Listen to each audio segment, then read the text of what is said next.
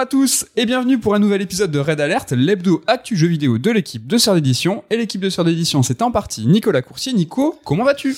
Bonjour Média Canafi, bonjour à tous. Euh, bah écoute, ça va bien, hein et toi? Euh, Pas mal, écoute, euh, on va vous le répéter euh, moult fois, mais c'est la dernière émission avant l'été. Ce n'est pas la dernière émission euh, de la saison. La saison euh, pour les podcasteurs, bah, c'est de calendaire, hein, janvier à décembre. Alors qu'habituellement, c'est euh, les saisons, c'est septembre plutôt scolaire. On est, euh, on est des, des grands originaux. Hein. Oui, oui. Bon, après, on prend nos vacances en même temps que tout le monde aussi, donc finalement, est-ce qu'on serait pas dans un rythme classique saisonnier Je ne sais pas. Finalement, qui a tort À vous d'en décider.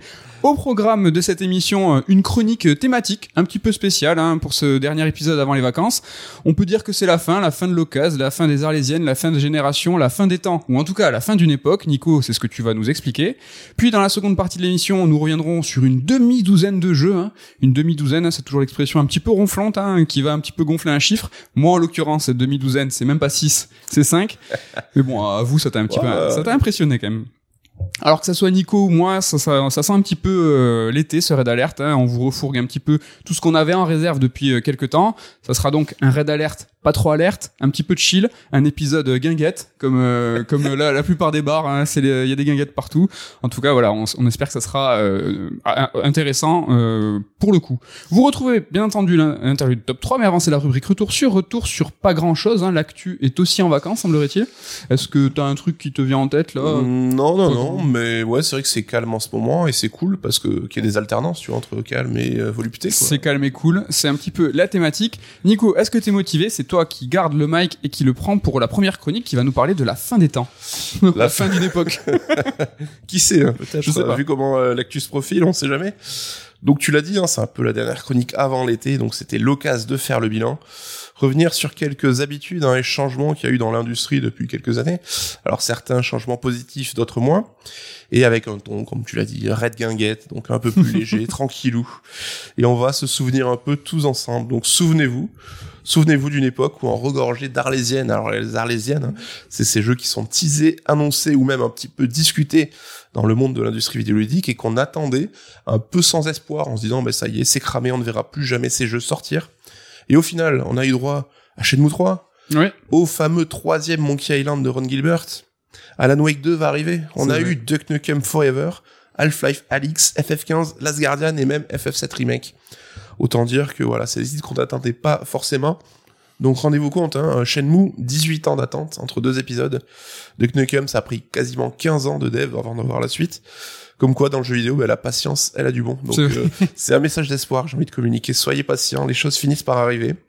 Alors il reste justement de l'espoir pour certains qu'on attend aussi depuis longtemps. Stalker 2, qui devrait arriver l'an prochain, si tout va bien. que le, premier était aussi un petit peu à, son époque, donc euh, eux ils sont... euh, Tout à fait. Dead Island 2 aussi. Alors lui, euh, on l'attend depuis un bail. On avait vu un trailer et depuis, il est valdingué de développeur en développeur. Beyond Good and Evil 2 aussi. Là, ça commence à faire un petit peu lui aussi. Je sais pas si c'est pas lui le champion maintenant euh, qu'on attend depuis le plus longtemps. Parce qu'on y croit encore. Bah écoute, euh, oui. Donc euh, Oui. Donc c'est pas annulé. Puis comme on l'a dit, la patience a du bon. Il faut, il faut y croire. Parce qu'on a envie d'y croire. Ça c'est notre question. C'est une autre question. Euh, le seul où voilà, c'est un peu pour moi dossier classé, Starcraft Ghost. Ah, lui, il est foutu. que, ouais, c'est dead. Bon, il a, il a pas trop fait parler de lui depuis. euh, c'est vrai qu'il y a eu StarCraft 2, euh, les différentes versions. euh. Est-ce que tu as parlé d'un jeu d'Ubisoft Parce que, ce que tu parles de, de Beyond Good and Evil 2, mais il y a Skull and Bones qui lui aussi, euh, ça y est. euh, Skull and Bones qui semble sortir du, du bois ou au moins de, de l'eau. de l'eau dans laquelle il se noyait depuis des lustres. Donc voilà, c'est cool. Bah, tu vois, la patience dans le jeu vidéo, un message euh, important. Il ne faut pas être euh, impatient. Non, c'est sûr, mais est-ce que les joueurs, nous, on concourt pas aussi à ces arlésiennes, dans le sens où euh, Shenmue 3 est enfin sorti, et est-ce qu'on n'est pas les premiers à vouloir mettre 10 balles dans la machine pour dire, bon, Shenmue 4, c'est quand euh, Yu Suzuki, go for it? Ouais, mais on a mis des pièces dans la machine justement pour Ah oui, que Shenmue 3 Pour sorte. Shenmue 3, on y a mis. Donc c'est, on est un petit peu aussi co-responsable de ça. Je trouve ça plutôt cool. Je pense qu'il faut remercier Nintendo euh, concernant les Arlésiennes parce que grâce à Nintendo, il y a au moins un Bayonetta 3, bon, au moins qui peut-être en devient une vraie Arlésienne, euh, Metroid Prime 4, merci Nintendo aussi. Il y a, vrai. il y a des, des, il commence, ouais, ouais, il commence aussi. hein. Il y avait eu Mother 3 à l'époque aussi qui Ah finalement était ressorti sur GBA. Donc euh, voilà, si vous attendez un jeu avec envie, bah dites-vous que rien n'est perdu. En tout cas, ça se fait de moins en moins. À l'époque, euh, Arlésienne, euh, en tout cas dans le jeu vidéo, nous a permis d'apprendre un mot. Euh, Je suis pas sûr que. Je sais pas si on l'emploie beaucoup dans d'autres domaines, mais c'est le un vocabulaire assez euh, En tout cas, je suis d'accord avec- quoi. Je suis d'accord avec toi, c'est vraiment la fin d'un cycle sur ça. Les choses arrivent et c'est dur de remettre en banque d'autres arlésiennes. Souvenez-vous, souvenez-vous dans Red Alert numéro 2, je vous parlais de la fin des générations de consoles, à savoir que bah, aujourd'hui en tant que joueur, tu trimballais un petit peu ton compte joueur à toi, auquel étaient liés les jeux bah, que tu avais achetés, et que tu allais passer bah, de machine en machine pour récupérer un petit peu ton back, ton back catalogue. Donc ça c'était plutôt une bonne innovation. Et on va maintenant parler de ces jeux justement plus précisément, en prenant pour exemple euh, la licence GTA, donc euh, assez famous. Hein. Par exemple, sur la génération PS2, tu as eu droit à trois épisodes de GTA, donc euh, GTA 3, Vice City et San Andreas. Sur la génération suivante, donc euh, PS3, Xbox 360, tu as eu GTA 4 avec ses deux DLC et GTA 5. Et depuis, bah, tu as eu droit à GTA 5 à nouveau sur PS4, Xbox One et sur PS5, Xbox Series. Donc euh, le même jeu ressorti sur trois générations de consoles et on attend toujours GTA 6. Donc euh, là-dessus, on voit que Skyrim, c'était un petit peu pareil, sorti sur trois générations de consoles. Witcher 3, sorti sur la génération précédente, qui va revenir aussi sur les consoles next-gen en fin d'année. Et le plus fort dans tout ça, bah, c'est que ces jeux, à chaque fois qu'ils ressortent, bah, ils continuent de faire l'événement, ils continuent de faire parler, ils continuent de se vendre. Donc euh, c'est assez marrant de constater que c'est un peu terminé l'époque où c'est tu vois les consoles et les cycles de consoles qui bornaient un petit peu euh, les générations et l'apparition des grosses licences où t'avais je sais pas euh, pour Naughty Dog que t'aimes bien le cycle Crash Bandicoot le cycle Jack and Dexter Ouais. on voit aujourd'hui qu'on n'est plus là-dedans c'est c'est vraiment maintenant les jeux hein, qui dictent le rythme alors notamment c'est dû au fait bah, que les consoles elles évoluent un petit peu à la marge hein, donc c'est Mhm. plus comme euh, je sais pas du temps de la Mega Drive où les mecs programmaient le jeu pour Oui. tirer profit de la console là c'est vrai que c'est des composantes qui sont améliorées donc tu peux prendre la même base et euh, faire la version un petit peu next-gen de ton jeu.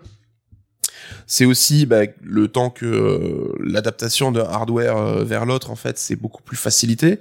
Et la durée des développements, bah, du coup, c'est rallongé malgré tout. Donc là aussi, euh, GTA 6, ça prend du temps à sortir parce que ça prend du temps à se créer tout bêtement, quoi. C'est des monstres les jeux. Donc aujourd'hui, t'as les gros jeux qui persistent sur des années, mais aussi parce qu'ils restent techniquement à la hauteur. Tu vois, on peut prendre l'exemple de Uncharted 4, sorti en 2016, donc ça fait 6 ans.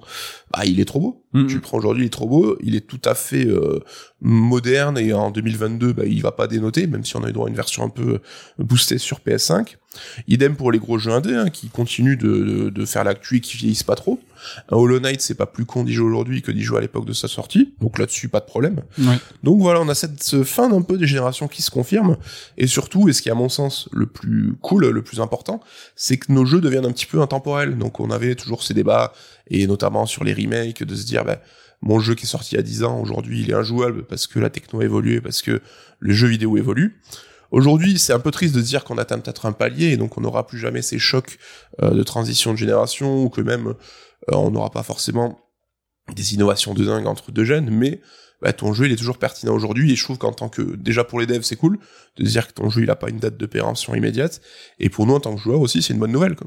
On s'en moquait, hein, comme les Skyrim qui ressortent euh, sur tes téléphones portables, calculettes, euh, Apple Watch. Enfin, à Skyrim, tu peux y jouer C'était devenu un peu un gag ouais. Absolument, surtout c'est rigolo. Là, je suis d'accord avec toi sur la fin des générations, mais là, d'après ce que tu dis, c'est presque même la fin des sagas. C'est que GTA 5 a signé la fin des GTA, le 6, euh, où il est, il est où? Euh, Et en fait, c'est ce- ces jeux-là, en fait, qui euh, se, tra- bah, se transfugent euh, du coup d'une génération à l'autre. Et euh, par exemple, sur, on n'en sait pas grand-chose encore, mais Assassin's Creed et Assassin's Creed Infinity, Mm. un petit peu de la même façon, on va faire euh, pas un point final, mais un point virgule en disant, ben là, voilà, c'est un nouveau jalon. Et maintenant, il y aura peut-être pas forcément de nouveaux Assassin's Creed. Euh, ça va être euh, une espèce de hub, euh, métavers, euh, comme on dit à la mode, et euh, où nous, ce qu'on aimait à l'époque d'avoir ces grands jeux canoniques alignés aux générations, bah finalement, ça c'est un petit peu fini. Après on râlait aussi pour les licences saisonnières qui revenaient chaque année. Est-ce que c'est pas le karma, un coup de karma qu'on se Un prend la karma. gueule là?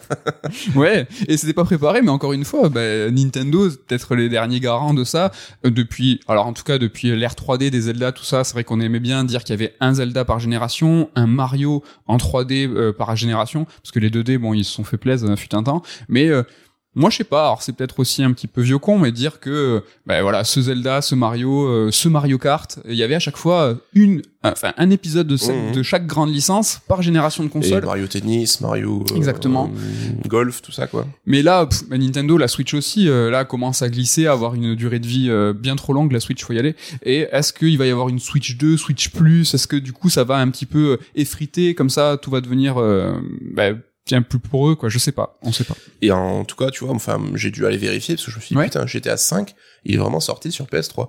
Je Oui. trouve que dire ça aujourd'hui, ça me paraît euh, hallucinant, quoi. Mm. Il y a deux générations, quoi. Mais là, il y a la version avec la mise à jour PS5 qui est sortie. J'avoue, euh, elle est téléchargée, elle est prête à être jouée, et je suis très très curieux parce que je l'avais lancé à sa sortie, voir si aujourd'hui, bah, il tient la route. Alors peut-être pas graphiquement, malgré la mise à jour Ça a technique. pas l'air dégueulasse non Ça a plus. pas hein. l'air parce que bon, il y a- a des modes euh, de GTA 5 sur PC, c'est le plus beau jeu de la terre, mais c'est pas ça euh, dont il est question en l'occurrence. Mais de voir, voilà, si en, tant que- en tant que, que jeu, son game design, tout ça est aujourd'hui euh, tout à fait contemporain, est-ce qu'il a su traverser et en tout cas, est-ce qu'il mérite son statut de jeu qui a traversé trois générations? Est-ce que tu vois, c'est une anomalie ou est-ce que non? Oui, c'est ça qui est important, en fait. Oui. Est-ce qu'il le mérite ou pas, quoi? Est-ce qu'il mérite?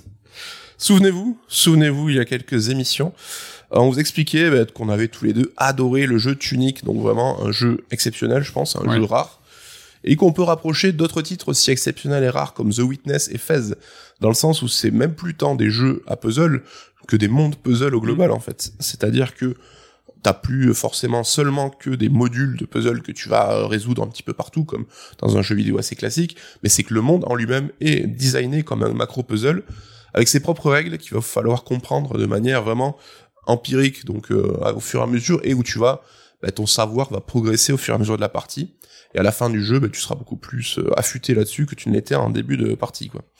Et perso, et je pense que ce sera la même pour toi, mais ça faisait longtemps que je m'étais pas aussi éclaté en fait à résoudre des énigmes aussi alambiquées dans un jeu vidéo. Et pourquoi ça en fait? Parce que bah, les secrets, je trouve, ils ont un petit peu disparu dans les jeux. Donc avant, alors là, ça va être le moment un Allez. petit peu vieux con, désolé d'avance. Encore? Avant, ben, on trouvait, on avait des codes, hein, des cheat codes là, pour débloquer des features dans un jeu. Rappelez-vous les têtes géantes dans GoldenEye sur Nintendo 64.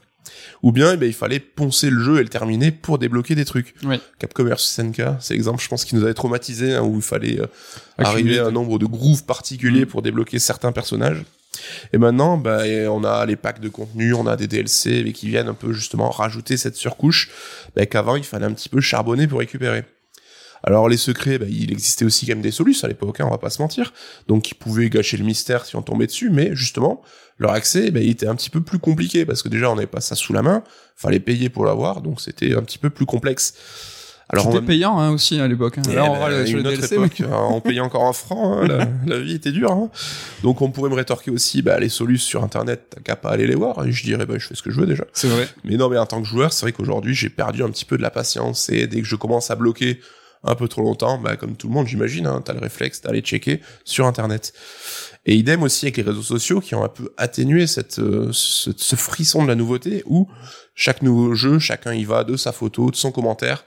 En soi, c'est pas grave, il y a pas de mal, mais le fait est que quand tout le monde fait ça en même temps, ben, ton jeu comme Breath of the Wild ou Elden Ring, bah, t'auras vu 50 images, 50 mecs qui commentaient le truc différent. Fatalement, ben, l'effet de surprise, il est un petit peu atténué. On peut aussi se rappeler de Pity, hein, le fameux teasing jouable de Silent Hills par Hideo Kojima, Oui. lui aussi qui demandait un cheminement ultra complexe pour arriver au bout de la démo. Et Kojima comptait justement ben, sur l'entraide des joueurs pour arriver au bout. Il pensait que ça allait créer des forums, des discussions et qu'on allait tous bosser ensemble pour arriver au bout de la démo. Finalement, ça a été débunk en une seule nuit. Mm. Le lendemain matin, on s'est tous réveillés avec la news. Quelqu'un avait été arrivé au bout, avait vu la, débloquer la vidéo Silent Hills. Donc Norman Reedus, euh, le titre et tout quoi. Et donc là aussi, bah, le secret avait été éventé rapidement. Et même au niveau de l'industrie dans son ensemble, hein, on en parlait récemment, mais avec la multiplication des insiders, Oui. bah, finalement, on a beaucoup de leaks, on a beaucoup euh, de dates de sortie qui fuitent. Il y a aussi bah, tout bêtement des fausses manips où les mecs Oui. mettent en ligne quelque chose qui n'était pas censé l'être à ce moment-là. Ça arrive à Ubisoft là récemment. Et donc voilà, Ubisoft avec Lapin Crétin 2, on a même eu euh, Square Enix avec Valkyria Elysium où ils ont annoncé hier la date de sortie qui avait déjà fuité depuis trois jours. Donc on perd un petit peu, voilà, bah, cet effet de surprise, ces effets d'annonce. Si c'est même pas juste, tu vois, le déroulé entier d'une conf qui fuite avant euh, ce qu'elle qu'elle se passe, c'est déjà arrivé. Et on pense aussi à Jeff Keighley qui voit son banger de fin de conf, euh, le remake de Last of Us, bah, sorti par Sony en fait, de manière super officielle, juste avant la conf, quoi. Donc c'est un, un petit peu dommage. Euh, idem aussi pour euh, ces légendes un peu urbaines qui ont émaillé un peu l'histoire du jeu vidéo, tu vois, qui faisait partie de ce, de ce contenu un petit peu secret, tu vois, là. Ces derniers jours, t'as Yuji Naka qui, dans le plus grand des calmes, confirme que oui, oui, Michael Jackson qui a fait la BO de Sonic 3, le truc qu'on savait plus ou moins, mais qui était pas forcément très très, euh, qui a jamais été acté officiellement, même si Naka s'est un peu dégonflé derrière en disant mais non, tu m'as mal compris, c'était pas exactement ça. On a aussi Microsoft récemment qui avait financé un documentaire pour Oui. charger de déterminer si Atari avait bien enterré les cartouches du jeu E.T. dans le désert comme la légende le racontait. C'est incroyable ça quand même. Le jeu s'était planté de ouf. Et en fait, c'était bien le cas. Il y avait des cartouches E.T., mais pas que. hein. C'était ça un peu le, le twist. C'est qu'il y avait aussi d'autres jeux qui avaient été enterrés dans le désert Mm. parce que ça marchait pas trop. Et voilà, je trouve que c'est toujours mieux d'être fixé, hein, tu vois, que d'entretenir des légendes qui sont pas forcément vraies. On y perd un petit peu en magie quand même euh, de ce jeu vidéo. C'est vrai. Bah, pour tout ce qui est Microsoft qui finance le reportage qui, euh, que vous pouvez voir hein, sur ces fameuses cartouches E.T., moi ça j'aime bien parce qu'on est euh, a posteriori, des dizaines d'années après, donc tu vois ça va même un, un peu, un peu agrémenter le culte. Euh, ce qui est plus compliqué aujourd'hui c'est euh, tout ce qui est euh, euh, contenu créé par les gens parce que on veut tous montrer qu'on a fini le jeu ou on veut tous montrer qu'on l'a commencé et c'est chouette et puis parce que ça, ça crée une émulation et c'est pour ça qu'on va sur Twitter, c'est pour ça qu'on va sur Insta et, et etc.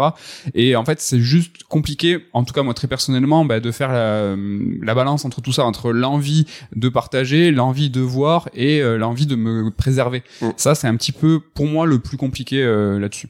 C'est vrai que c'est devenu le sport national maintenant de muter des mots-clés, de, de trucs qui t'intéressent pour Oui. euh, justement te préserver et être épargné par ça, Mm. quoi, sur les réseaux. Souvenez-vous encore, une époque où vous rendiez dans votre boutique de jeux vidéo préférée hein, pour aller scruter le bac des jeux d'occasion Oui. parce qu'on n'avait pas la thune pour s'offrir un jeu neuf. Alors, euh, je pense qu'on avait tous ressenti un peu cette sensation de roulette russe en y allant en disant qu'est-ce que je vais trouver? Oui. Et des fois, on achetait un peu des jeux par dépit parce qu'on avait envie d'un nouveau jeu. Il n'y avait pas forcément un masse de trucs qui nous plaisaient, mais bon, c'était un petit peu le pari qu'on prenait, quoi.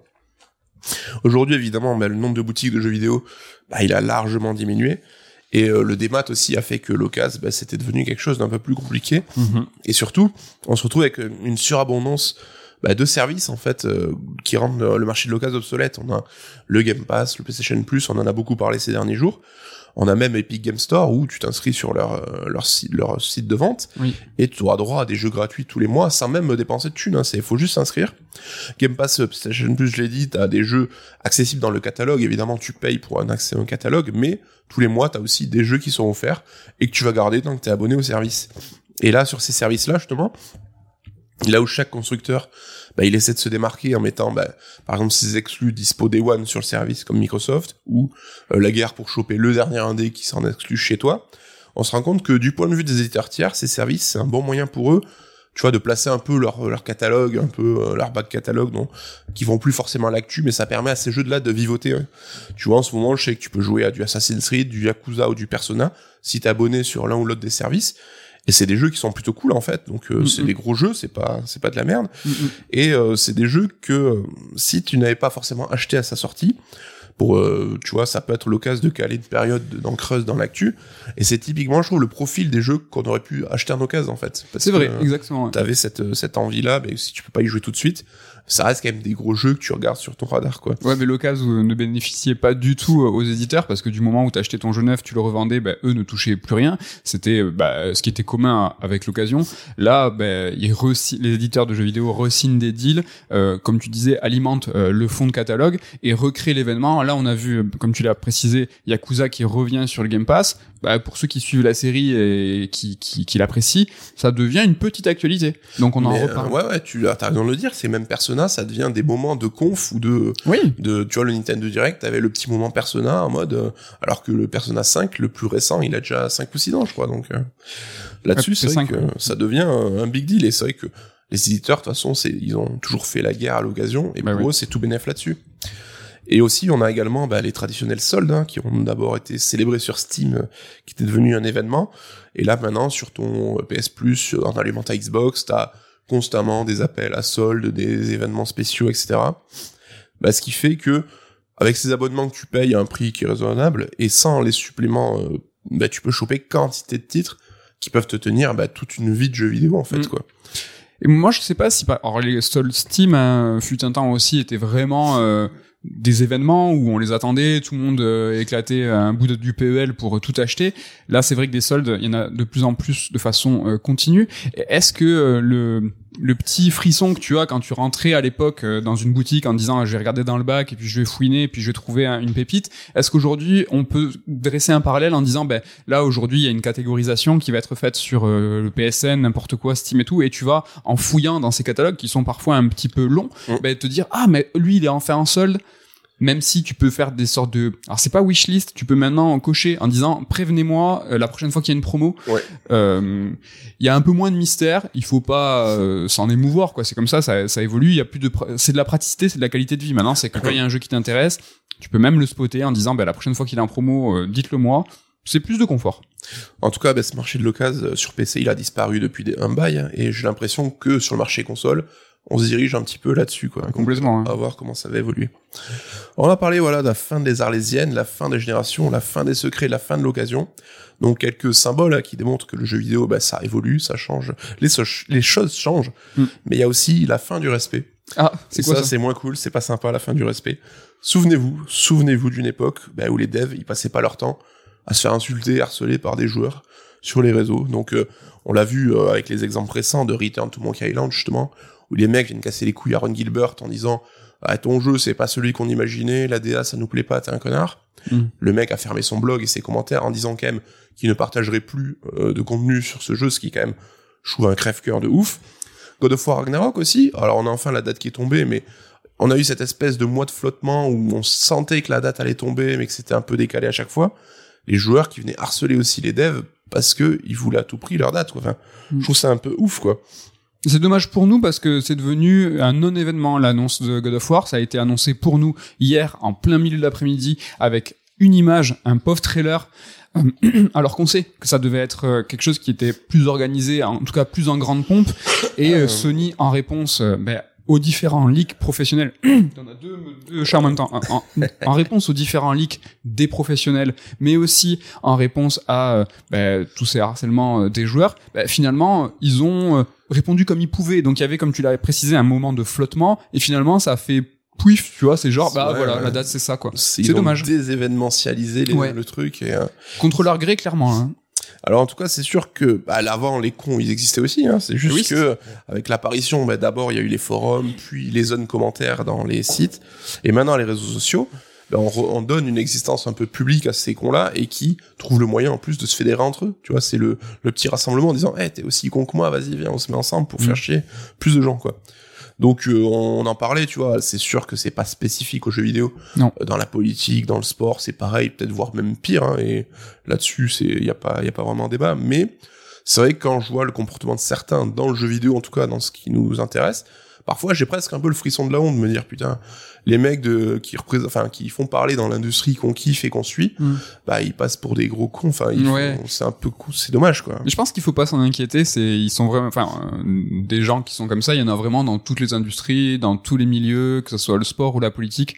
Je pense vraiment. Moi, je traîne pas trop euh, sur les euh, les réseaux euh, sport et politique. Je pense que c'est la guerre ouverte Oui. et c'est un bain de sang bien plus violent que que pour le jeu vidéo, quoi. Ce qui est triste, c'est que c'est des domaines où t'as peut-être les gens parmi les plus passionnés en fait et Ouais. c'est cette passion parfois qui déraille qui dégénère chez certains et qui leur font avoir un comportement déplorable mais c'est tellement triste quoi de se dire que ben, on se retrouve avec ces mecs là et que franchement on peut enfin c'est compliqué de, de, de, de lutter contre ça quoi je vois pas comment Non, il n'y a pas. Je, même vis-à-vis de des créateurs, des créatifs, des, euh, des éditeurs, des constructeurs qui. Euh, euh, C'était Phil Spencer qui avait pris la parole il y a quelques semaines ou quelques mois en disant euh, bah, arrêtez. Alors il avait utilisé le mot de fanboy en disant franchement ce que vous faites c'est pas aider, vous Mm. n'aidez pas la marque Microsoft en faisant ça.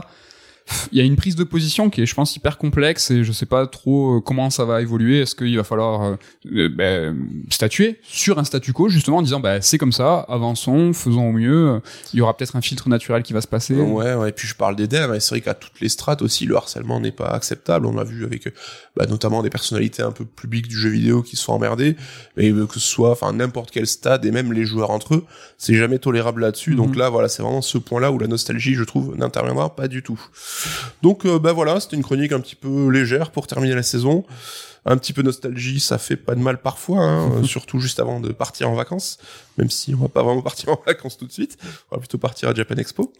Mais pas de quoi regretter euh, le bon vieux temps. Il me semble hein, qu'aujourd'hui, le jeu vidéo, bah, il a jamais été aussi varié, aussi abouti, aussi excitant, aussi intéressant. Donc c'est voilà, pas de regret, c'est juste euh, jeter un œil dans le passé quoi.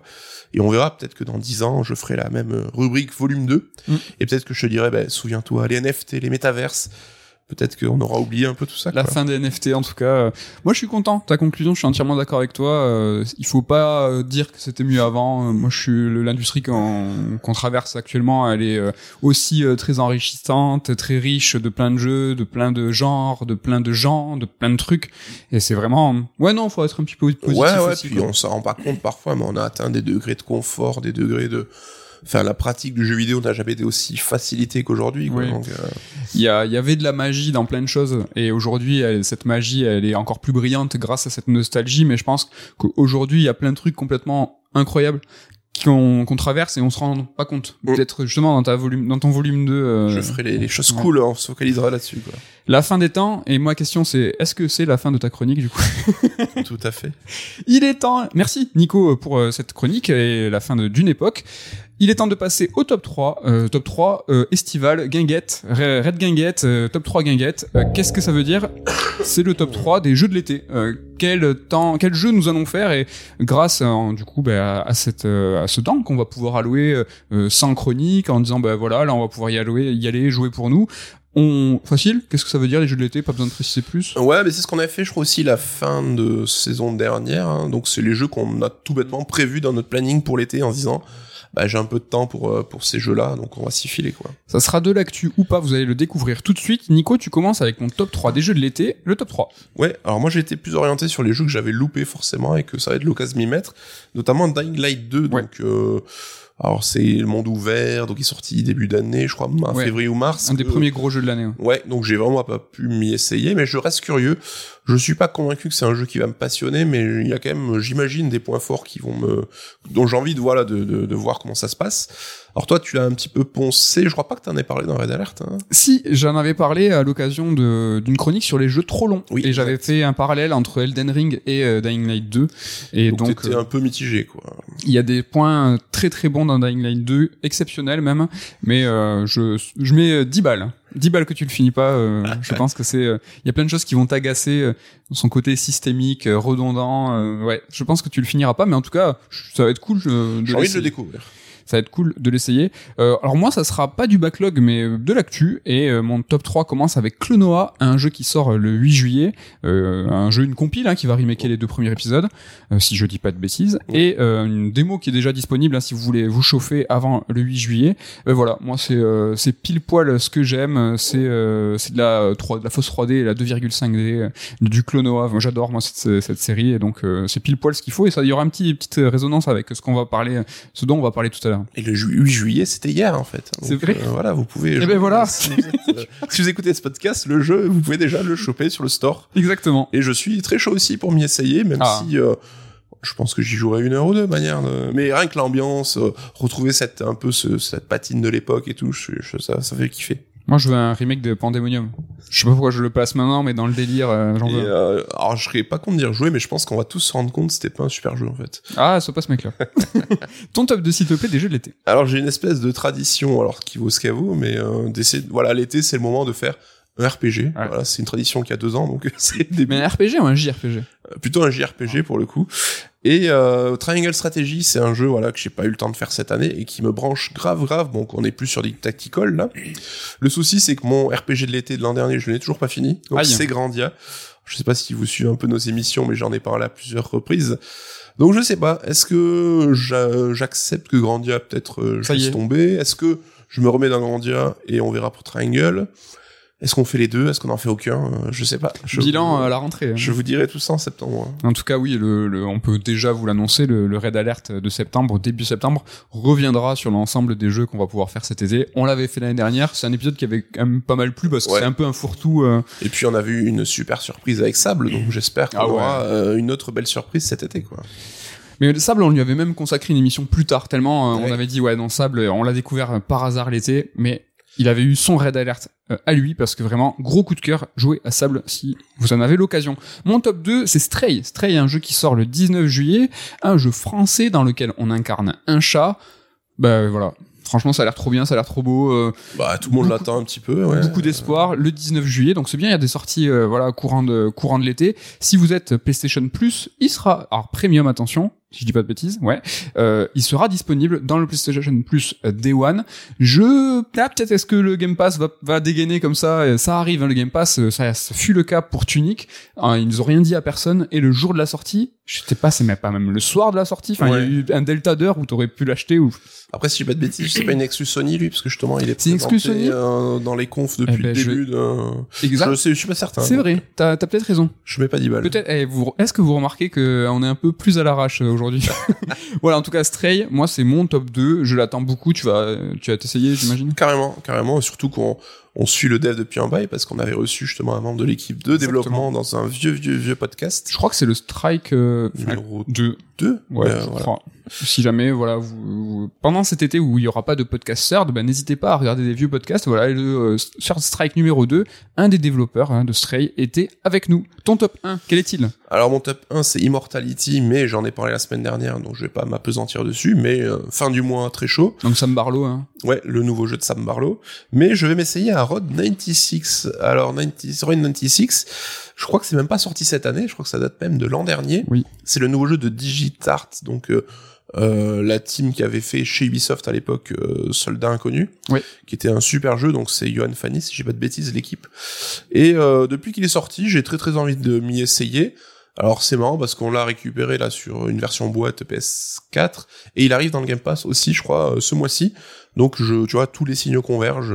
C'est un jeu narratif en fait où euh, donc t'incarnes quelqu'un qui fugue et qui fait un petit road trip et qui va avoir un côté à chaque fois où selon tes choix et tes embranchements, ça va créer une histoire différente et tu peux à chaque fois relancer des histoires pour découvrir de nouvelles alternatives, de nouvelles branches. Mhm. Et voilà, je suis euh, je suis curieux. Tu es très curieux. C'est même ton top 1, donc euh, c'est euh, top ouais, c'est que je suis pas classé dans l'ordre. Ouais, je, suis, je suis YOLO. quand même le, le but d'un top, euh, s'il te plaît. Pour ma part, sur le top 1 des jeux de l'été, on reste en juillet. J'ai pas de jeu en août, en tout cas peut-être dans les mentions. euh, c'est le 22 juillet, live live. Voilà, démo déjà disponible. Là, on est, on, c'est on est, le 20 c'est le 22 la sortie du jeu, donc euh, je vais pas me tromper. Démo déjà disponible. où Tu peux incarner trois personnages. Démo que tu vas pouvoir conserver dans ce remake vraiment en HD 2D de Square Enix d'un jeu historique de légende, mais qui n'était jamais sorti chez nous. Je suis bouillantissime. C'est mon top 1, lui classé. Euh, C'est, euh, alors, pour le coup, comme toi, euh, ça sera mon gros jeu de l'été. Mm. Je suis bouillant. Ouais, bah écoute, euh, c'est vrai que c'est un jeu culte, mais même au sens pur du terme, c'est-à-dire qu'il avait ce côté un peu méconnu, ouais. un peu lointain. Donc c'est super qu'on puisse l'avoir. Euh, la 2D elle est magnifique. Après, je pense pas que ça sera pour moi, de ce que j'en avais lu à l'époque et tout. C'est vrai que t'as les côtés plusieurs scénars et tout ça. Mais euh, je compterai sur toi justement pour me donner ton avis et peut-être me me donner envie de jouer. J'espère. Tu n'as pas ajouté à ta première chronique la fin de l'import parce que tu l'avais déjà fait. Je suis Le spécialisé mec, euh, le, le, le fossoyeur, fin des choses. le fossoyeur des tendances, c'est lui. Euh, T'as des mentions, j'en ai un quelques-unes. non, que dalle. Parce que bon, l'été, c'est toujours le moment de, de bien poncer hein. les jeux, on a du temps. Le 14 juillet, on reste en juillet, il y a Power Wash Simulator qui tombe sur le Game Pass. Ça a l'air chelou, c'est un jeu où il faut nettoyer au Karcher. Alors, je- des véhicules, c'est sûr, des maisons, j'espère. Voilà, je... cette tendance des jeux métiers euh, qui ont l'air un peu chiants mais qui ont un côté satisfaisant. Ah, complètement satisfaisant. Là, il y a un, un van, on a pu voir dans le trailer, un van tout boueux. Et là, t'as ton Karcher et tu nettoies les jantes euh, petit à petit. 14 juillet, Game Pass. Je pense que c'est euh, c'est tout fait, c'est ouvert. Je déroule si t'as pas de mention. Un jeu déjà sorti, c'est Poki and Rocky et le sous-titre, j'annonce direct, je vais galérer à le prononcer, c'est Richrind, c'est très très dur à dire, qui est déjà sorti. Alors lui, pareil, hein, j'avais, j'attends un petit moment euh, pour pour me le faire, Euh, très très très chaud. C'est un remake d'un jeu SNES, je crois, de la grande époque. On en a, ouais, on avait déjà un petit peu parlé quand on avait parlé, euh, je crois, du Japon féodal. hein. Il y a aussi F1 2022 qui est déjà sorti et que j'ai à peine commencé. Alors là, euh, j'ai fait euh, Silverstone euh, le dimanche matin en attendant le Grand Prix, mais là, je vais m'y atteler sérieusement. Tout comme F1 Manager qui sort le 25 août sur console. Et ça, c'est vraiment trop trop classe. Là, il y a peut-être moyen de poncer la Formule 1 sur l'été et en fait de ne rien faire de tout ce que je vous ai dit. Et enfin, en dernière mention, je vais, sans vous donner le jeu, essayer de préparer un top 10 all-time pour la rentrée. Tu Voilà. ne dis pas pour garder la surprise ou tu sais pas encore Si, je, non, c'est pour garder la surprise. Normalement, je, c'est un jeu, j'ai souvent évoqué, j'aurais pu le, comme, comme les top 10 all time, je sais souvent de caler à l'actualité. Et y a- j'ai eu, euh, j'ai un manquement. J'aurais pu faire quelque chose euh, aux alentours de Chrono Cross. Vois. J'aurais pu. Et c'est pas Chrono Cross. Peut-être que c'est Mais Radical, sera, euh, peut-être que c'est Radical Dreamer. ça sera un bon, bon, mo- mo- mon bon moyen de passer l'été, je pense. Carrément, voilà. En tout cas, n'hésitez pas à nous balancer votre top 3 des jeux de l'été. Qu'est-ce que vous attendez le plus? Est-ce que vous allez euh, backloguer Est-ce que vous allez euh, actualiser? Est-ce que tout ça a un sens? Je ne sais pas. Voilà, n'hésitez pas à nous donner des idées top 3 aussi. hein. Là, merci encore à Mlolo qui le partage à chaque fois et ça prend bien. Vous nous partagez des trucs et ça fait plaisir. Il est l'heure, en tout cas, de pas parler de la fin des temps, mais de parler, voilà, euh, des jeux que j'ai fait récemment, mais des jeux que j'ai pas pu caler euh, dans les raids d'alerte, hein, que j'ai pas pu traiter en chronique. C'est la chronique, hein, tranquille. Putain, hein. le mec a des réserves et tout, quoi. Moi, je tire, je tire jusqu'au bout. Le mec, waouh, il me restait 5 jeux là. Allez, vas-y, tranquille. Mais non, mais c'est tranquille, c'est les vacances, c'est l'été. C'était un peu comme en primaire hein, quand on allait en- à l'école, mais on allait à l'école pour jouer aux jeux de société et certains jouaient même à la console. Nico, je crois que c'est toi. C'est incroyable cette histoire. Ah, j'ai des, c'est des trop ouf, des souvenirs, des super souvenirs les deux, trois derniers jours de l'année. En primaire. Comme j'habitais pas loin de l'école, c'est moi qui ramenais ma Super NES. Alors quand j'y repense avec le recul, quand même, on jouait à Mortal Kombat dans la salle de CM2. Heureusement que le prof est jamais trop venu euh, passer une tête. euh, voir ce Il y avait même pas le prof. Si, Ça, ils vraiment la fin d'une époque, c'est- ça. Ouais, ouais, c'est souvent ils discutaient entre eux, les profs et tout. C'était, euh, j'ai des super souvenirs de ces époques-là. Ah, c'était pas mon cas. Moi, on apportait des, des jeux de société. À l'ancienne. Euh, on Des était en mode, bois. ouais, on était en mode récré euh, continu, hein, du matin au soir, mais pas de console. hein. Dites-nous si c'était le cas pour vous. Donc voilà, moi. Là, sur cette chronique, tranquillement, je vais vous parler de quelques jeux, de cinq jeux, euh, que j'ai rangés dans deux catégories. La première, c'est les classiques, et la seconde, c'est les jeux étonnants. On va commencer, ben voilà, par les classiques, on y va tranquille. Le premier jeu, c'est Forge in Shadow Torch, qu'on appelle aussi Fist. C'est des barres. Ah putain, oui, c'est. J'ai dit Je me disais, Fist. c'est quoi Non, non, je voyais pas ce que c'était. Ah, parce que tu... Donc c'est un Metroidvania, voilà, un genre qu'on peut dire euh, peut-être un petit peu bouché. Première question Nico, est-ce que tu trouves que le Metroidvania en lui-même est un genre un peu bouché Il y a une, une surabondance, il y en a beaucoup. Est-ce que Bah, y a a lassitude? Alors il y en a plein, mais je vois pas le souci justement parce que si t'aimes ça, t'en as plein, donc c'est cool. Si t'aimes pas ça, tu t'en fous, donc c'est cool aussi. Mm, Ouais, c'est un format qu'on peut imaginer populaire parce que c'est un format qui est aimé et favorisé par les un- par les indés. On peut comprendre hein, en termes de scope. Le scope, déjà, je vais en parler vraiment très souvent dans cette chronique. Le scope, très simplement, on va dire que c'est euh, la croisée de l'ambition et du budget. Qu'est-ce qu'on peut faire? Qu'est-ce qu'on veut faire? Qu'est-ce que- Et qu'est-ce qu'on veut faire avec tel argent? Le scope, en gros, c'est ça. C'est bien plus compliqué, mais je pense qu'on peut lui- se, se l'imaginer euh, comme ça. Donc voilà, quand on a un indé, bah, justement, le scope de l'ensemble des jeux qu'on va produire, bah, le Metroidvania, j'ai l'impression que ça rentre bien dans les cases euh, du coup euh, des budgets. euh, ouais, ouais, ouais. Alors ce fameux Fist, euh, le titre là reprend euh, une ambiance assez originale. C'est très film noir, très Blade Runner. Il y a du jazz, des lumières tamisées. C'est un futur qui est dystopique mais rétro-futuriste. On est dans les années 40-50 mais avec des animaux anthropomorphes, hein, donc qui ont des grosses voix. On est vraiment dans le film noir. hein. On, on incarne nous un lapin avec une grosse voix et qui boit du whisky de carotte. Donc vraiment c'est c'est très très très original. Vraiment là, l'ambiance, c'est un très très très gros point fort, très très plaisant. Mais au niveau du, euh, du gameplay, il est aussi très très satisfaisant. Un gameplay qui est classique et très solide. Un jeu qui se démarque notamment par sa montée en puissance. Et ça c'est chouette parce que les Metroidvania, on connaît, on sait comment ça fonctionne, mais euh, l'un des enjeux, et ça quel que soit euh, le titre, hein, qu'il soit un D ou triple A, c'est justement garder ce rythme, hein, cette pace, hein, comme on dit. Ben là, vraiment le titre excellent, il y a une vraie belle montée en puissance, que ce soit ben, dans les mécaniques de jeu, dans l'armement du personnage, dans l'ouverture même du monde, qui est au début très linéaire et qui va un petit peu s'ouvrir plus, vraiment en mode Metroidvania, Mhm. avec euh, ben, ces, euh, ces allers-retours euh, à faire, ce backtracking. Franchement, ça c'est vraiment chouette et c'est suffisamment rare et remarquable ben voilà, d'avoir un jeu qui arrive à tenir le rythme pour le souligner.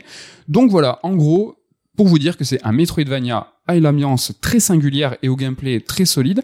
Petite parenthèse sur qui le développe, hein, c'est T-Games, un studio qui est chinois. Donc ça c'est chouette parce que euh, les studios asiatiques non japonais sont souvent re- reconnus pour leur production euh, mobile Mm. et que nous bah voilà passe un petit peu euh, hors de notre euh, de notre euh, vie je sais pas le mot Champ de vision. voilà champ de vision on n'arrive pas à l'attraper ben là du coup ils, ils vont nous proposer un jeu qui n'est pas un jeu mobile qui est solide et c'est un jeu qui est édité par Microids. Microids qui, à mon sens, là retrouve un petit peu une seconde vie. Euh, c'est un éditeur qui a fait bah, pas les plus grands jeux, mais qui en ce moment fait un travail des franchises, des, des propriétés intellectuelles qui est assez cool, je trouve. Là, bah, pour ce qui est de, du jeu Fist, il y a eu un accompagnement qui semble plutôt assez bon parce que le jeu à la fin est, est très sympa. Ils ont des euh, Microids, ils ont des licences en réserve qui sont alors assez historiques dans le monde du jeu vidéo. Ils ont du Siberia, du Flashback, euh, les Chevaliers de Baphomet. Ils ont Joe and Mac. Tu t'en souviens de ce Ouais, euh, euh, L'homme préhistorique. L'homme préhistorique, ouais. Ils, tout ça, euh, ils ont Microids, ils ont aussi, euh, bah voilà, euh, fait euh, le monopole au niveau de la BD franco-belge CE, Astérix, Tintin, les Schtroumpfs, Marsupilami, 13. Ils ont fait un sale portage, mais ils, ils essayent de se rattraper. Le 13 septembre sort une mise à jour de ce fameux 13 euh, qui a été euh, un crash, hein, je pense. Accident industriel. Accident ouais. industriel. Bon, on verra le 13 septembre, peut-être qu'on en fera un petit retour sûr pour voir ce que ça dit. Ils ont ch- aussi chopé des choses comme Goldorak. Mm. Donc, ce que je veux dire, ce que j'ai l'impression, c'est que Microids essaye en fait de muter et en termes de, de production plutôt solide. Ils ont un catalogue qui m'intéresse et ce qu'ils produisent, en tout cas pour leur public. Là, par exemple, sur ce qui est Schtroumpf, Marsupilami. Marsupilami, on en a un petit peu parlé. C'est un platformer très très sympa. Bah, c'est plutôt solide. Astérix, c'était cool aussi. En tout cas, ils se donnent les moyens, quoi. Donc, euh, c'est vrai que avant, il y a, il y a 10 ans, Microids, c'était un peu une punchline, et là, on voit que bah, ils essaient de de se redorer un peu une image et c'est plutôt Ouais. cool parce que c'est vrai que les, les jeux qu'on a pu essayer récemment étaient plutôt sympas quoi. En tout cas, Microids, on les salue, hein, on sait euh, qui nous écoutent, parce que la plupart des, euh, des journalistes euh, de l'époque euh, ben, ont fini, euh, sont chez Microids. Ils sont, semble-t-il, très heureux, donc on les embrasse. Fist, au final, c'est un jeu qui est classique mais très solide. C'est un jeu moyen, mais attention dans le très bon sens du terme, et c'est ce que je vais essayer de, de faire au, au cours de cette chronique, c'est que de dire que être un jeu moyen, bah, c'est pas mal en fait, et que c'est plutôt pas mal. Et on va voir ici finalement qu'avec d'autres exemples, que finalement, avoir des jeux moyens, c'est avoir des jeux d'importance et que c'est important pour l'industrie et on enchaîne. Ah, sauf si t'as des questions sur Fils, n'hésite pas euh, sur. euh, Non mais c'est vrai que juste à part l'ambiance, il a pas un petit gimmick, euh, de, je sais pas, de gameplay qui le différencie euh, de la horde de Metroidvania quoi. hélas, vraiment sur le gameplay, il a pour lui bah, sa qualité, sa stabilité, mais en termes, voilà, mais en termes de features, mais voilà, euh, t'as une roue de choix, euh, tu vas passer euh, d'une toupie à un hélico, tu vas pouvoir planer, t'as ton double saut, euh, tu vas avoir des collectibles qui vont t'augmenter euh, ton endurance, ta vie, tout ça est très, est très très très classique, mais très très solide. Et puis l'ambiance a l'air cool d'après L'ambiance est vraiment très très sympa. Bah, allez jeter un œil au trailer, en tout cas, euh, ça sera peut-être l'occasion. C'est vrai que le nom euh, fait sourire. euh, tu as, tu joues un gros lapin qui est, euh, il est un petit peu mécanisé, c'est-à-dire qu'il a une armure et il a avec lui derrière un bras mécanique géant. Mmh. Et c'est avec ce bras mécanique que tu vas pouvoir actionner et utiliser euh, bah, différentes armes. On passe au second euh, jeu classique, c'est KO the Kangaroo. Ah, Alors Chaos the Kangaroo, alors moi je suis un enfant de Sega, hein, mais je suis bien plus fan de Crash et de Sony que de Sonic. Ça c'est voilà un peu les révélations. Mais moi, en, en règle générale, tu me mets un jeu avec un nom qui est accolé à un animal, ça me convient parfaitement. Crash Bandicoot, voilà, c'est c'est le plus euh, bel euh, exemple, mais euh, enfin, tu peux dérouler, moi ça ça ah me... oui, le kangourou, c'est quoi qu'il y avait eu Kazé Wild Mask The Wild quoi. c'est pas caser le lapin, mais presque. En tout cas, KO euh, the Kangaroo, c'est un jeu de plateforme à l'ancienne, en 3D, exploration, un collectathon, hein, comme on dit, euh, voilà, où euh, c'est un marathon euh, de collectibles. Il va falloir euh, euh, ben, enchaîner. Par exemple, si je vous dis que dans chaque niveau, il faut choper le K, le A et le O de KO, est-ce que ça vous étonne? Je ne pense pas. C'est un héritier des jeux euh, des jeux de, de la, de la 64, euh, donc de la belle époque. Et en tout cas, Chaos the Kangaroo, vis-à-vis de ce qu'il veut faire, c'est-à-dire bah, évoquer euh, bah, les jeux que, de, de Rare, bah, KO il marche bien. Il y a un bon feeling, euh, l'ambiance elle est bucolique, la bande son c'est une bande son des, va- des vacances, hein, on est dans le, Red Red.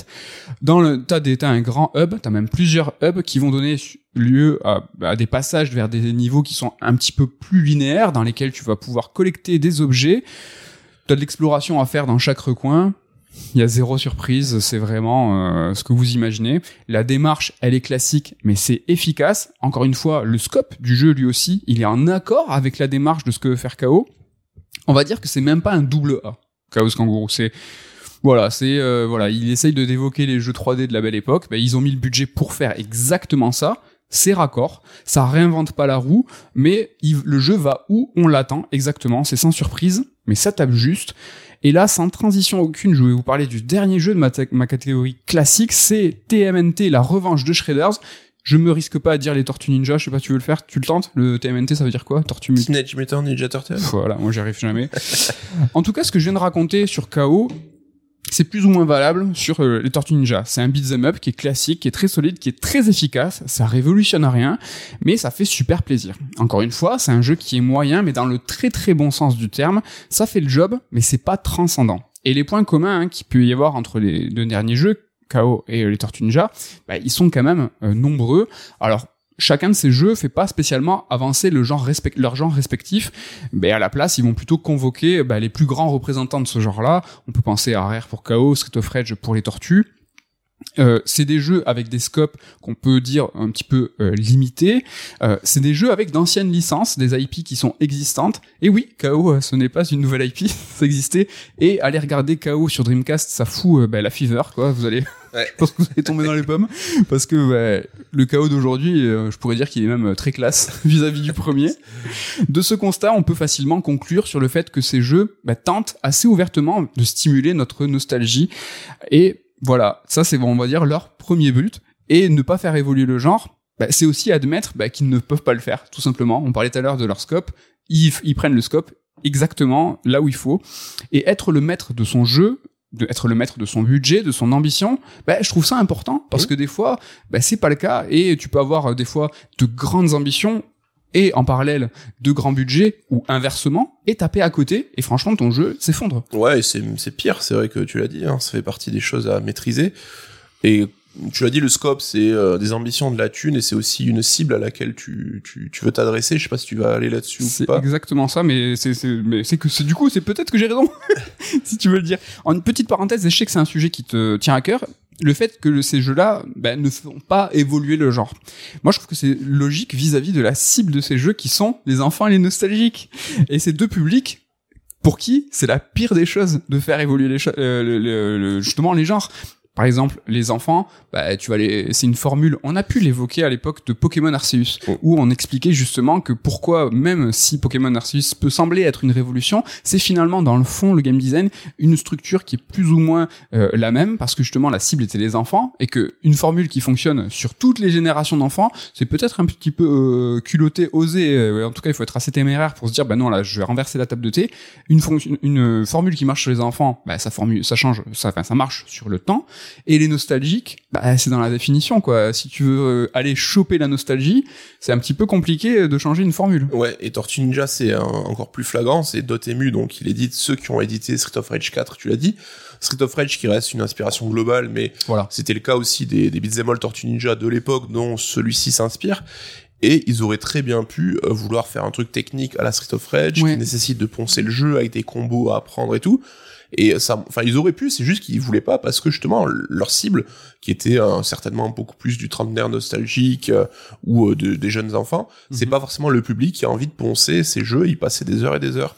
Et ce que le jeu fait, ce que le jeu veut, c'est être attrayant, accessible immédiatement et il y arrive. il le fait parfaitement. même les, vous allez vous moquer, mais moi, les quêtes annexes de ce jeu Tortue Ninja m'ont fait plaisir euh, parce que tu dois aller récolter, trouver des petits objets euh, dans chaque niveau, aller voir ce personnage, euh, ben, un personnage d'une quête annexe qui te donne. Je sais même pas si je le dis parce que c'est spoilé, mais moi en tout cas j'attendais beaucoup. Il y a rien au bout, mais la démarche m'a fait plaisir parce qu'elle m'a évoqué, ben voilà, des choses de l'époque. Mm. C'était très très sympa. Donc tout ça pour dire que c'est des jeux moyens, mais est-ce que faire des jeux moyens c'est important et surtout pourquoi? Petite analogie euh, repas, hein, on aime bien ça parce que ça nous parle. Bah, comme dans un repas, euh, si tu manges 5 étoiles tous les jours, bah, finalement, euh, tu vas te lasser, tu vas te, tu vas perdre ton rapport d'échelle et tu vas commencer à croire que l'ensemble, que la vie, ça se passe comme ça, qu'on mange tous les jours chez Michel Saran, alors que non, pas du tout. En plus, 5 étoiles, c'est les hôtels, c'est 3 étoiles, non Je crois les, le top du top. Et donc, la variété, bah, c'est important euh, de des fois jouer. Alors l'idée c'est pas jouer à des jeux nuls, même s'il y a des jeux nuls qui sont euh, des fois très euh, très appréciés au Japon.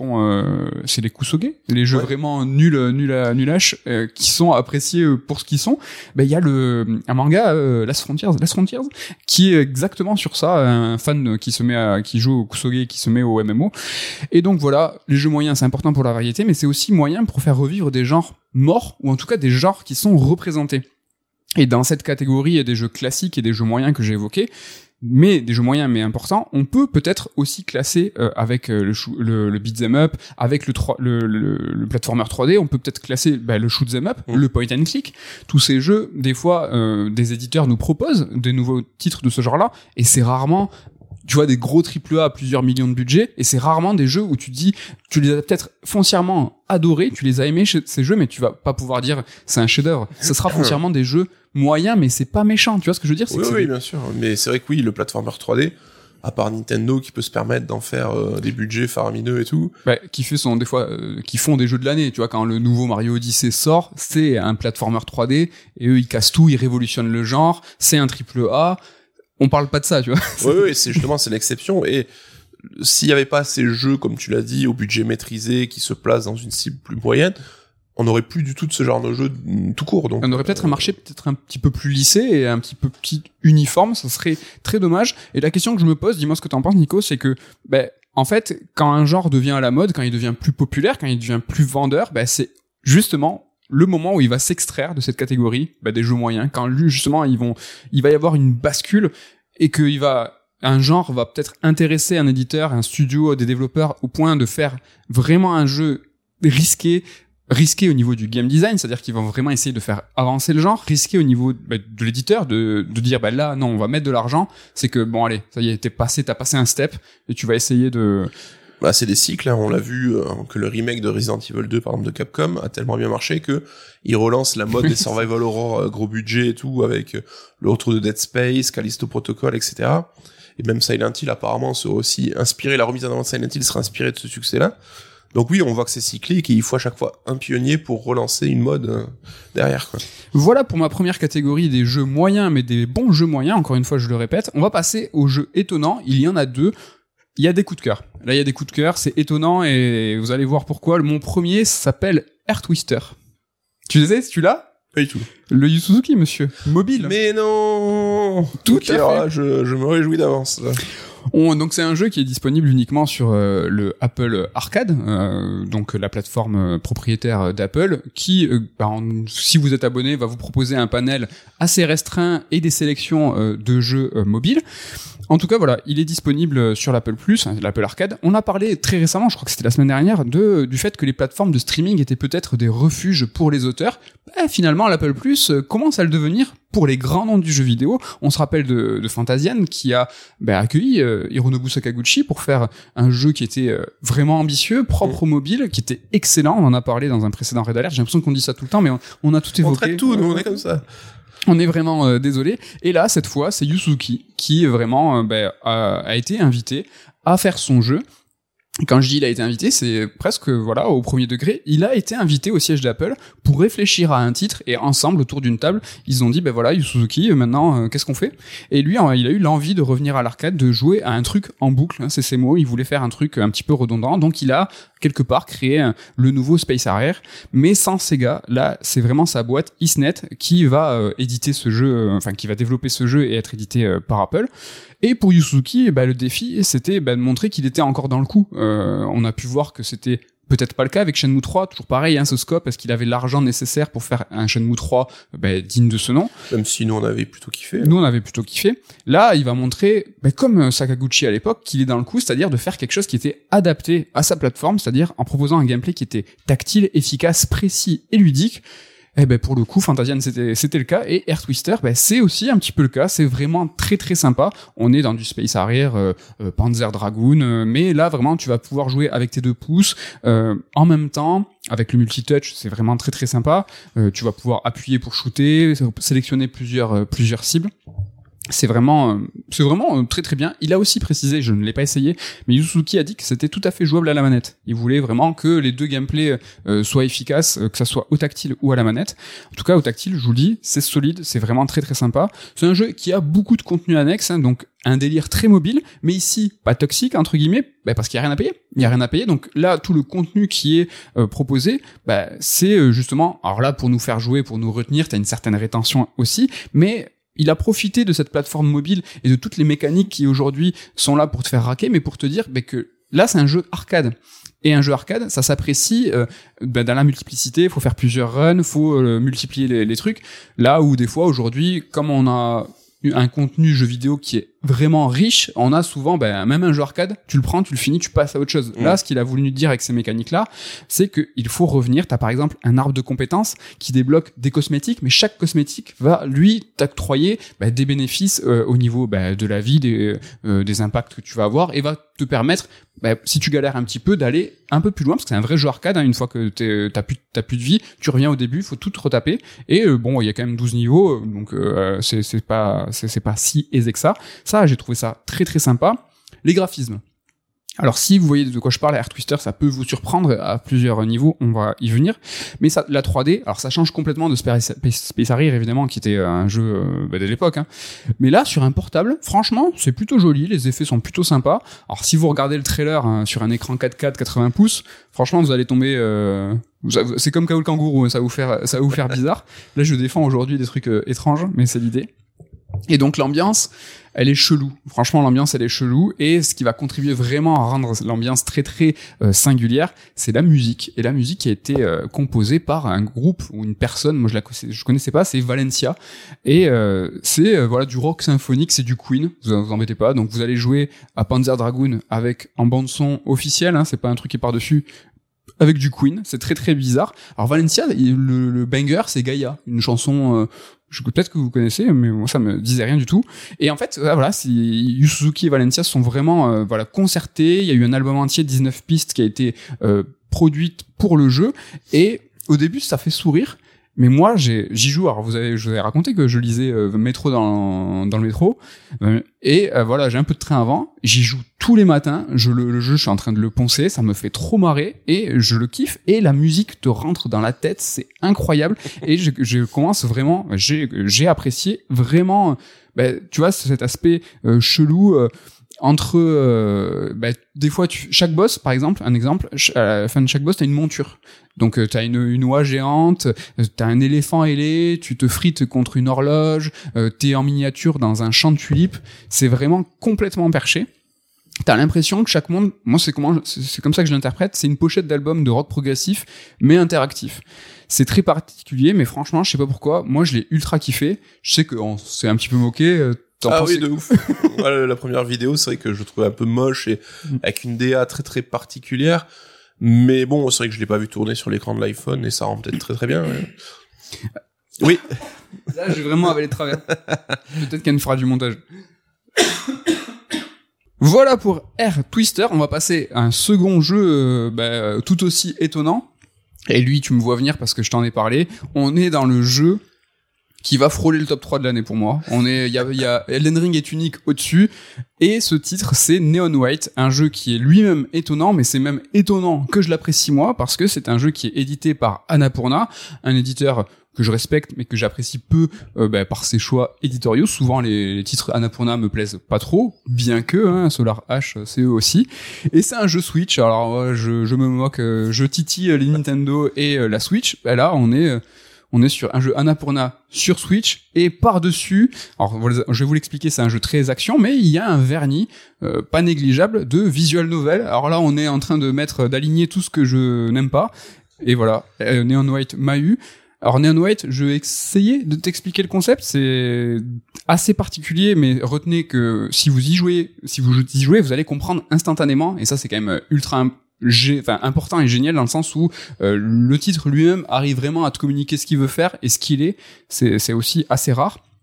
Alors le concept, c'est un jeu qui se divise en deux séquences bien distinctes.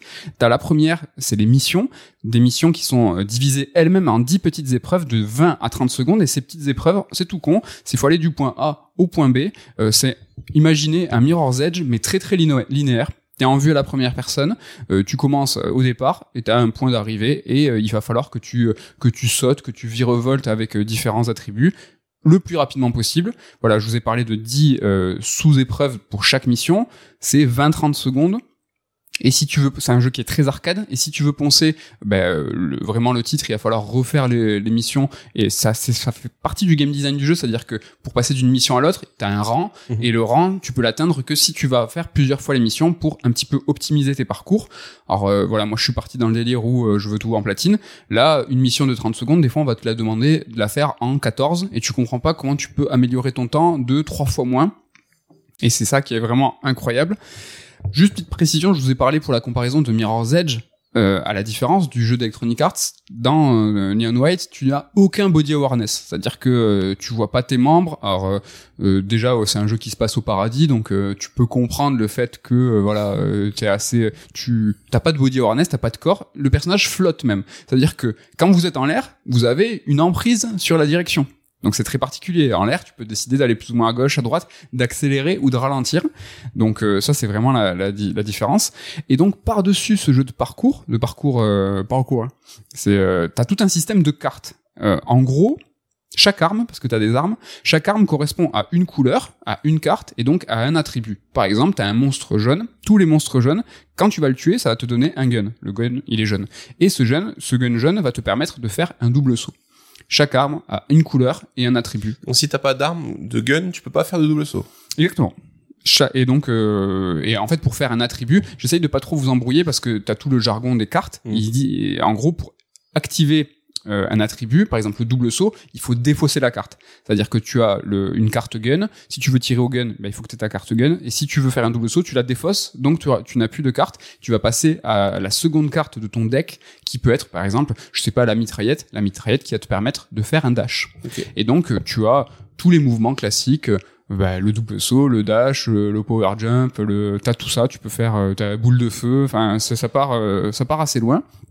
Et c'est vraiment euh, très très cool. Petite précision, ces cartes-là, tu, tu peux les avoir en tuant euh, donc les monstres affiliés avec leurs couleurs, mais tu peux aussi les trouver sur ton passage. Tu as, as toujours un- un- la carte katana au début, et tu vas pouvoir, euh, tu marches, bah, il peut y avoir une carte euh, gun jaune, euh, donc double saut, au milieu de ton chemin. Et donc ça, c'est c'est euh, dans le cours de, de ton parcours. Et donc le jeu, en gros, c'est du speedrun. Euh, c'est une course, euh, voilà, avec le point d'arrivée, le, le point de départ et le point d'arrivée que tu dois parcourir le plus rapidement possible. Ça, c'est le côté action. Et je vous l'ai dit tout à l'heure que entre chaque mission, tu avais un vernis euh, visual novel. Et donc ça, tout de suite, je vais dédramatiser complet. C'est pas du tout du visual novel. euh, et je sais pas, faut que j'aurais dû me renseigner plus, savoir si c'était vraiment, euh, tu vois, le champ lexical euh, qui a été utilisé par l'éditeur, parce que je trouve que c'est pas du tout le cas. T'as une direction artistique, on va y venir, qui fait, qui a peut-être évoqué le visual novel ou en tout cas le côté cheap, parce que c'est déjà. Ouais. Mais bon, ça c'est pas c'est pas c'est pas le cas en l'occurrence, mais un peu cheapos où tu vois des, des bulles euh, de dialogue, des cases avec euh, les personnages qui sont pas du tout animés, qui fait très visual novel, mais ces séquences, en fait, elles sont très courtes et elles sont accessoires, ce qui est l'inverse complet du visual novel où les séquences sont longues et sont constituent le cœur des jeux. Euh, c'est Tu peux les zapper si tu veux ou t'es obligé. tu peux, tu peux vraiment les zapper. Euh, T'as le bouton adéquat pour vraiment les faire partir. Et si tu veux te concentrer uniquement sur le versant action arcade, tu peux tout à fait. T'as un scénario qui est assez sympa. Je vous l'ai évoqué. Euh, au paradis. Tu comprends que. Enfin, t'as tout un délire sur l'origine de, de ces personnages là, donc les néons, donc t'as les néons de chaque couleur, néon white, néon yellow, etc., etc., qui sont des personnages euh, secondaires. Voilà, en gros, euh, le côté euh, VN ne vous dédra, enfin, ne vous inquiétez pas là-dessus, c'est ça qui vous saoule. Ben, vous pouvez ou le passer, ou moi je vous encourage à vous y intéresser parce que c'est plutôt assez euh, sympa. Ils ont réussi à gamifier ce, toute cette séquence de, de visual novel parce que euh, dans chaque euh, sous-niveau, tu peux décrocher en fait, un, tu peux trouver un cadeau. Euh, et là, c'est un, on va dire que c'est un itinéraire, un itinéraire B t'as ton ta course et si tu te t'en éloignes t'as vraiment un cadeau qui est vraiment caché et si euh, en fait à chaque cadeau tu vas pouvoir aller voir tous tes personnages secondaires dans un hub et en fait tu vas leur offrir des cadeaux et ces Mhm. cadeaux vont débloquer des dialogues pour mieux les connaître, mais vont aussi débloquer euh, des quêtes secondaires avec euh, des missions euh, dédiées, avec des thématiques par personnage, et c'est grâce à ces cadeaux-là. Et t'as des t'as des jauges qui se remplissent de partout, ultra satisfaisantes, où tu fais ah ouais j'ai débloqué un cadeau, machin. Franchement ça c'est quand même plutôt bien fait. Ouais, bah, c'est le classique du visual novel, les affinités avec les persos, les cadeaux que tu offres et tout, Ouais. pour débloquer des choses dédiées, quoi. pour le coup, euh, là, l'affiliation avec le, le visual novel est complètement euh, légitime.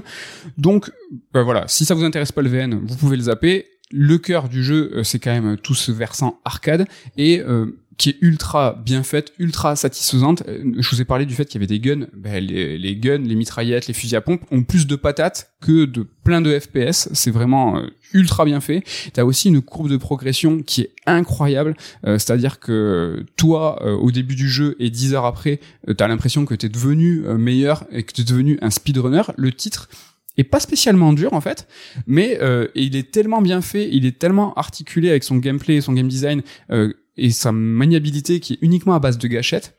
t'as l'impression d'être un poulpe et euh, quand tu te regardes jouer, tu fais c'est moi qui fais ça, c'est incroyable, je viens on me propose de pour finir une mission de faire 30 secondes, je viens d'en faire 12, comment je fais? Et en fait, vraiment c'est pas un truc de programmeur, c'est tout à fait accessible et quand je disais tout à l'heure que chaque versant du jeu était très satisfaisant, bah, c'est aussi le cas là c'est que t'as l'impression tu te sens tu te vois monter en puissance et ça c'est vraiment euh, incroyable. Et chaque mission peut être poncée euh, dès le début en fait. Tu peux faire tomber les chronos c'est pas un mode faut jouer deux heures pour gagner telle habilité puis refaire des missions en arrière exactement chaque soumission chaque soumission est isolée euh, chaque soumission a son level design donc vraiment on va dire la façon dont le niveau est construit mais la façon aussi où sont placées ces fameuses cartes et ces fameux monstres c'est extrêmement bien fait et en fait tu vas tout droit tu veux tu fonces et tu vas avoir un enchaînement d'attributs qui se sont donnés par ces cartes naturel. T'as quasiment, euh, t'as un bouton qui te permet de changer l'ordre de, tes cartes et donc l'ordre de, de, tes attributs. Oh. Ben 90, hormis à la fin du jeu ou hormis si tu veux faire du platine, t'as pas à changer ça.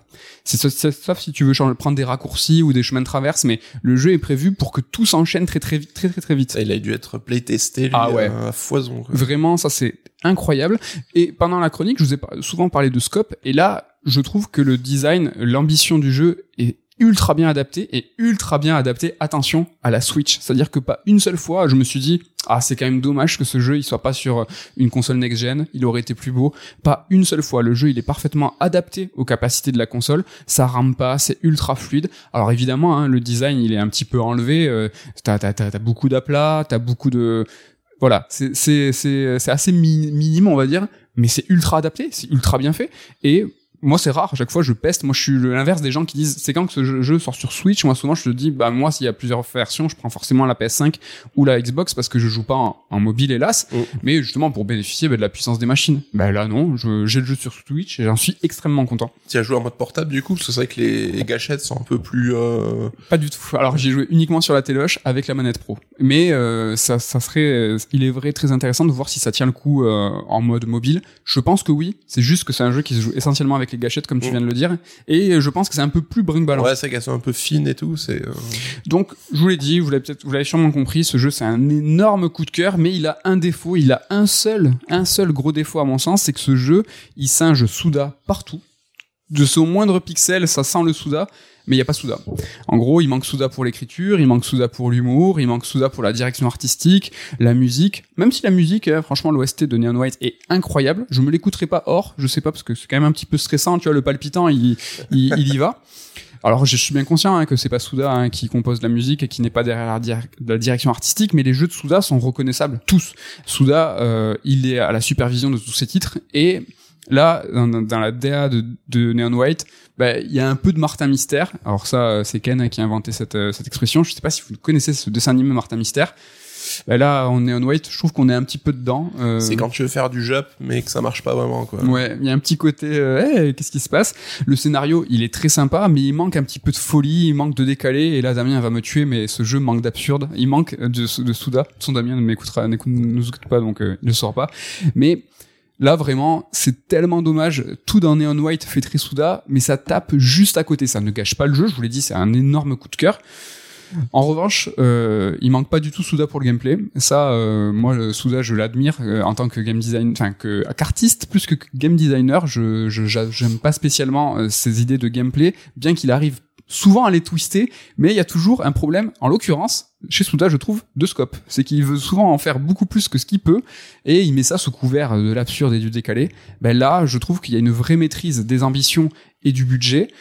Et ah, il faut aller, il faut soudain en consultant là, s'il vous plaît. Là, peut-être un Neon White 2, euh, je sais pas, c'est pas très possible vis-à-vis du scénario, mais voilà, je sais pas si je vous ai donné envie, je sais pas si je t'ai donné envie, c'est très très particulier. Euh, j'ai envie d'essayer, ouais, j'ai pas eu l'occasion. C'est marrant, le peu que j'en ai vu, moi ça me faisait penser à Bleach dans la D1, avec aussi un côté très épuré, beaucoup de blanc et tout. C'est le côté euh... euh Shinigami, Shinigami euh, qui va bah, côté très paradis, tout ça, t'as un, t'as un twist. Un twist euh, sur ce paradis, sur qui tu incarnes, qui sont ces néons. Euh, donc c'est tout à fait logique avec Bleach, mais ouais, tu, tu me diras si toi aussi tu vois l'ombre de Souda planer partout même à la fin des missions, euh, les typographies, les animations qu'il peut y avoir, t'as vraiment l'impression euh, que c'est du No More Heroes euh, wannabe, mais En tout cas, voilà, euh, c'est quand même surprenant à plusieurs titres. Hein. On est du Annapurna, il y a du Smosh de Mansuda, c'est un jeu Switch. Que se passe-t-il? Voilà. C'est- c'est- Il est temps de partir en vacances. Je crois qu'il est temps de partir en vacances. Voilà pour cette chronique avec trois jeux classiques moyens mais importants et deux jeux étonnants et surprenants. Voilà, on est. euh, 5 jours une chronique, je pense que c'est un record. hein. On va voir si l'an prochain tu fais mieux. Et la demi-douzaine, elle y est ou elle y est pas. Voilà, en tout cas, euh, l'occasion de vous remercier pour votre fidélité. Vous êtes toujours plus à nous suivre, euh, quelle que soit la plateforme. N'oubliez pas de vous abonner, et même de nous mettre un like. Vous êtes de plus en plus à commenter, ça nous fait ultra plaisir. On voit les stats qui montent, et ça, ça fait vraiment, vraiment plaisir. L'occasion, à, à chaque fois, je, je remercie, enfin, je fais la bise à à Ken, à Damien et à Ludo avant d'annoncer le programme de la semaine suivante, mais c'est les vacances. On se retrouve la première de- semaine de septembre. On sait même le sujet, ça sera... euh, Ouais, les jeux de l'été. hein. Et comme tu l'as dit, n'hésitez pas à ben, écouter peut-être des archives, des vieux podcasts, si vous n'avez pas certains que vous n'avez pas pu écouter à l'époque. Au-delà des raids d'alerte, on a quand même une variété d'émissions euh, qui est plutôt euh, étendue. On espère. Donc euh, voilà, n'hésitez pas, il y a de quoi faire en tout cas. Écoutez, écoutez tout ça, c'est vrai que le raid alert, c'est un peu d'actu, mais on essaye, on essaye à notre mesure de faire des chroniques un petit peu plus transversales qui peuvent, on l'espère, vous, intéresser euh, même hors contexte. Euh, voilà, c'est la dernière émission euh, pour euh, de l'été, c'est-à-dire qu'il n'y a pas d'autres, il y a pas de Third émission, il n'y a pas de Third Strike. on va revenir avec plein de choses et plein de nouveautés à la rentrée. Si vous êtes parisien ou si vous faites le déplacement, n'hésitez pas à venir nous voir à la Japan Expo. hein, on y sera du 14 au 17. En tout cas, on espère hein, qu'on va pas choper des choses, des Covid ou des, Des trucs Covid ou des coups de soleil. ou des euh, coups de soleil, on sait pas. Venez nous voir, hein, on sera, on est au Hall B, on aura euh, des casquettes comme ça. Et, euh, venez nous saluer, ça nous fera plaisir de vous rencontrer. On aura des belles choses, on aura du Death Note, du guide Japon, enfin du Voyager au Japon volume 2, de l'attaque des Titans en faire sprint. On aura plein de trucs. On sera content de vous voir. Ouais, il y aura même des auteurs en dédicace. euh, on a communiqué là-dessus sur les réseaux, donc On en a six. pas. Et quand on a peur d'en oublier un, on vous dit pas qui. N'hésitez pas à nous suivre partout. On vous remercie encore chaleureusement et on vous dit à dans deux mois. Bye bye, bonnes vacances à vous. Bye bye, bonnes vacances.